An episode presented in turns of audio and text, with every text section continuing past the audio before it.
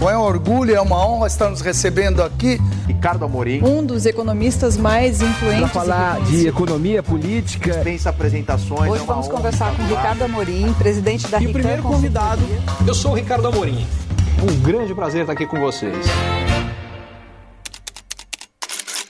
Até pouco tempo atrás, o mundo estava preocupado com como a economia dos Estados Unidos e da Europa iam reagir à alta de juros, mas o que tranquilizava é que a reabertura da China deveria ajudar. O que está acontecendo é o contrário. Estados Unidos e Europa vão bem, mas a China está difícil. A ponto de que recentemente houve uma queda por parte das autoridades chinesas da taxa de juros para o nível mais baixo desde o início da crise do coronavírus. Além disso, o banco tem pressionado os fundos de investimento para que não vendam ações chinesas, para tentar passar mais confiança. O fato é que a China vem apresentando deflação, os preços estão caindo porque as pessoas não estão comprando, ao contrário do resto do mundo que tem um problema de inflação. Nos últimos 12 meses houve uma deflação de 0,3% na China.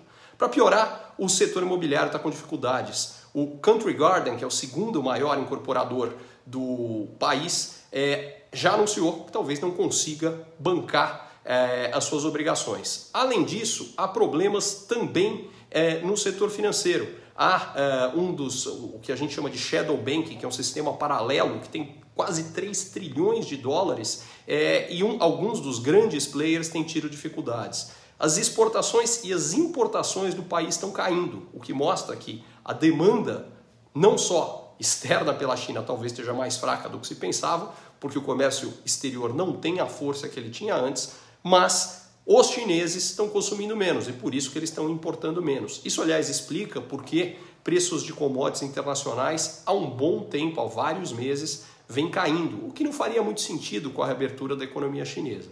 Mas talvez o que mais me deixa com a pulga atrás da orelha é que o governo chinês acabou de anunciar que não vai mais publicar os dados de desempregos entre os jovens chineses, porque esse desemprego estava alto, subindo e quando um governo começa a esconder os dados, é que a coisa realmente está feia.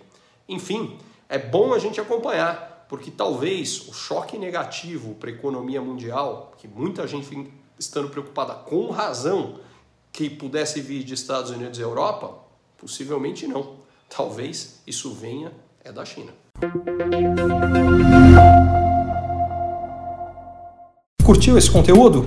Assine para receber quando cada um dos próximos for publicado. E se de repente você achar que algum colega, amigo ou alguém da sua família pode gostar também, lembre de compartilhar. Até a próxima!